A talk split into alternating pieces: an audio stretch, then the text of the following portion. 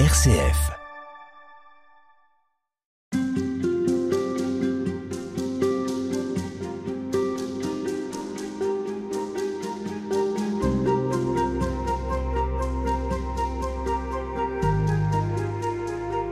à la rencontre de la vie éternelle. C'est ce que nous faisons toute cette semaine à l'occasion de la Toussaint. C'est ce que nous faisons avec vous, Marina Kopsidas. Bonjour. Bonjour. Vous êtes euh, chrétienne orthodoxe et avec vous, nous parcourons cette question, comment elle a traversé des, penseurs de l'Église, en tout cas des mystiques, mais aussi des docteurs de l'Église, comment est-ce qu'ils ont compris ce qu'était la vie éternelle? Et aujourd'hui, eh c'est Simon, le nouveau théologien, qui euh, va nous intéresser. Vous avez lu euh, une partie de son œuvre, elle est immense, elle vous a passionné, c'est une œuvre poétique. Vous diriez que finalement, Simon, le nouveau théologien, a réussi à, à dire comme un poète, ce qui euh, est parfois de l'ordre de l'indicible. Vous avez raison, tout à fait. Soulignons qu'il est le troisième à avoir ce nom de théologien, après l'apôtre Jean le théologien, un très grand père de l'Église qui s'appelle Grégoire de Naziance, et euh, Siméon le nouveau théologien. Pourquoi est-ce qu'on dit le nouveau théologien? Il a vécu au, 9e, 10e siècle, 849-1022. C'est venu dans son entourage, très, euh, je dirais, euh, spontanément. et, l'Église, l'Église euh, l'a reçu comme tel, compte tenu de l'importance de son message. Vous nous dites qu'il n'y a que trois personnes qui portent ce nom de théologien. Pourquoi? Tradition de l'Église, mystère de l'Église. La puissance euh, bah, Jean le théologien, bien sûr. Mais les deux autres, euh, qui sont des deux, euh, pas disciples du Christ, sont sans doute par le rayonnement de leur œuvre hmm. et leur message. Alors on se penche sur les écrits de Simon, le nouveau théologien.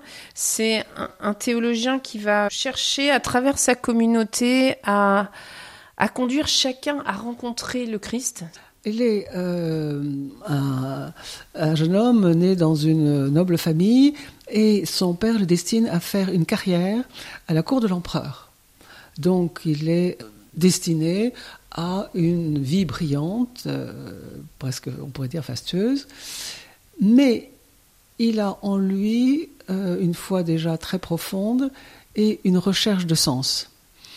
Il fréquente assez souvent un monastère où il rencontre un, moine euh, qui, qui s'appelle euh, Siméon le Pieux, son nom dit déjà beaucoup de choses, qui lui-même, paraît-il, était un mystique. Et c'est la vocation de ceux qu'on appelle des pères spirituels, c'est de donner aux croyants qui cherchent un petit peu, qui se cherchent, une parole de vie. Et cette parole de vie, euh, il la transmet à travers euh, Marc Lassette, et c'est euh, relativement simple. Il lui dit de rechercher dans sa conscience, et que tout ce, ce que la conscience lui dit, il faut le faire. Ça paraît à la fois simple, mais également très exigeant, et ce sera le fil conducteur de la vie de Siméon. Est-ce que c'est une façon de lui dire que Dieu est en, chacun de nous. C'est, vous avez raison, c'est une façon aussi de dire. Il faut le mhm. chercher. Il faut le chercher. J'allais dire à la fois à l'extérieur, mais au, fond de nous-mêmes. Et donc, euh, il va continuer euh, sa vie mondaine, en fait, dans le monde, euh, ça, ça, ce à quoi son père le destinait, tout en poursuivant sa recherche spirituelle. Et il lui arrivera quelque chose de tout à fait étonnant. C'est une expérience mystique euh, éblouissante alors qu'il est un jeune homme, un simple laïc.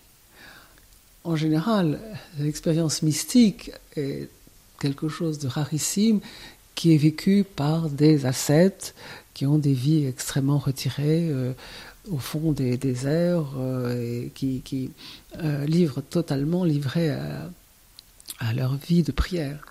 Et là, à 20 ans, et il l'a très clairement décrit, cette première euh, expérience mystique qui précède nombre d'autres expériences. Il en, il en décrira une ou deux dans ses écrits.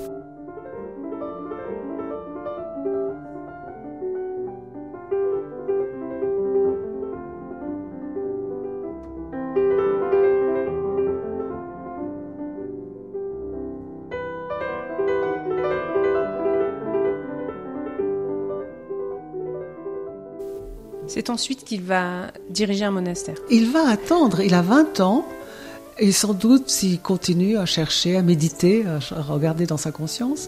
Et c'est euh, presque 7-8 ans après qu'il entre vraiment, qu'il a pris sa décision, parce que je crois que son père était très opposé.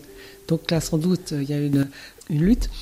Et au bout de 7 ans, sa décision est prise définitive il passe d'un monastère à l'autre, et très vite, compte tenu de, son érudition, mm. de sa capacité aussi à partager cette vision et sa foi, il va être amené, au bout de trois ans, à diriger le monastère, c'est-à-dire il est l'higoumène supérieur.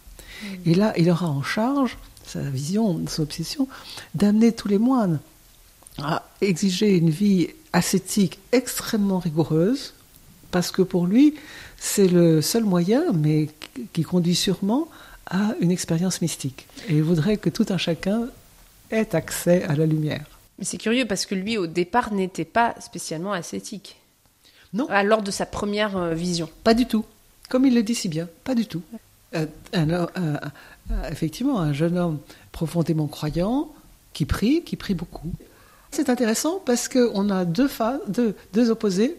L'attirance du monde, et pourquoi pas Bon, après tout, faire une carrière, euh, quand on est un jeune homme euh, avec une belle éducation, faire carrière à la cour de l'empereur, euh, c'est un but tout à fait honorable.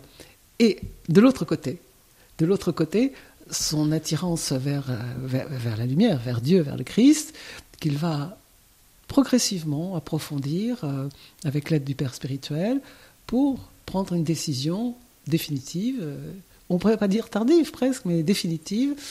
C'est tout sauf un, quelqu'un qui, qui réagit. Qui est, euh, hmm. Alors cette belle histoire de Siméon, le nouveau théologien, on va la découvrir notamment euh, à travers euh, un extrait que vous avez sélectionné, que vous faites figurer dans votre livre, à la rencontre de la vie éternelle. C'est simplement une précision dans cet extrait. On va commencer par parler d'un certain Georges. Qui est ce Georges? Georges, c'est lui, c'est son nom de baptême. Et quand il va entrer dans la vie monastique, il prendra comme nom de moine celui de son père spirituel. C'était Siméon le Pieux, et lui, il sera Siméon, qu'on appellera plus tard le nouveau théologien. Mais il s'appelait Georges de son nom de baptême. C'est le récit de sa première expérience mystique. On peut écouter cet extrait. Et c'est lu par le comédien Kevin Cavalin. C'était un nommé Georges guerre avancé en âge, autour de vingt ans, qui habitait Constantinople. Beau de figure, l'habit, l'allure et la démarche très recherchés, que d'aucuns en concevaient à son sujet de méchants soupçons. De ces gens qui ne voient que l'enveloppe extérieure et jugent en mauvaise part la conduite d'autrui. Un jour, il était donc debout et disait Ô Dieu, sois propice à moi pécheur d'esprit plutôt que de bouche, quand soudain sur lui brilla d'en haut avec profusion une illumination divine qui emplit entièrement l'endroit. Là-dessus, l'adolescent ne se rendit plus compte, il oublia s'il était dans une maison ou s'il se trouvait sous un toit. Car il ne voyait de toutes parts que de la lumière. Avait-il seulement les pieds sur terre?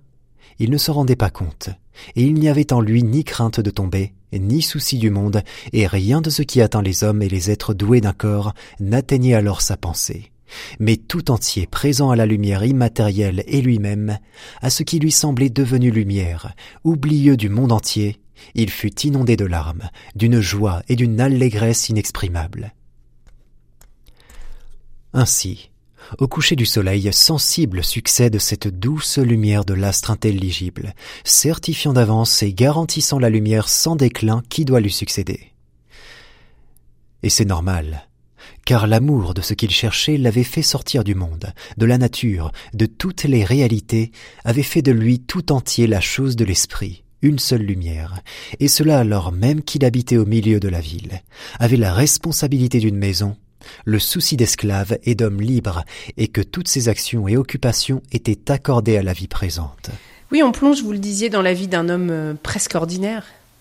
Exactement. Hmm. C'est le, je vais dire, les deux extrêmes qu'il montre d'ailleurs avec euh, beaucoup de, talent euh, dans ses écrits, et comment la tension qu'on peut dire qu'il y a entre ces deux extrêmes de sa vie euh, d'homme dans le monde et de sa vie de mystique. Qu'est-ce qu'il dit de, la Trinité? On l'évoquait en tout début d'émission. comment est-ce que lui, il l'a décrit? Ben, Pour lui, pour finalement tous ces grands hommes de foi mystiques, la présence de l'Esprit est essentielle. C'est par l'Esprit qu'il communique. C'est au fond, c'est par l'Esprit qu'il reçoit la grâce de Dieu et qu'ils sont ouverts à cette grâce. Mm. Sans l'Esprit, ils sont déconnectés, dirais-je dire. Et on va laisser le dernier mot à Simon, le nouveau théologien. Merci beaucoup, Marina Kopzidas, d'avoir été avec nous tout au long de cette émission. Et je laisse euh, ces dernières phrases, cette conclusion à Simon, le théologien. Le commencement de la vie, pour moi, c'est le terme, et le terme, pour moi, le commencement. D'où je suis venu, je l'ignore, où je suis, je ne sais. Et maintenant, où je m'en irai, je ne puis le connaître malheureux. Je n'ai terre de la terre et corps d'un corps corruptible, oui, d'un être corruptible. Et mortel que je suis, je passe un peu de temps sur terre à vivre dans la chair et je meurs. Et au sortir de cette vie, j'en commence une autre. Je laisse dans la terre mon corps destiné à ressusciter, à vivre sans fin jusque dans les siècles.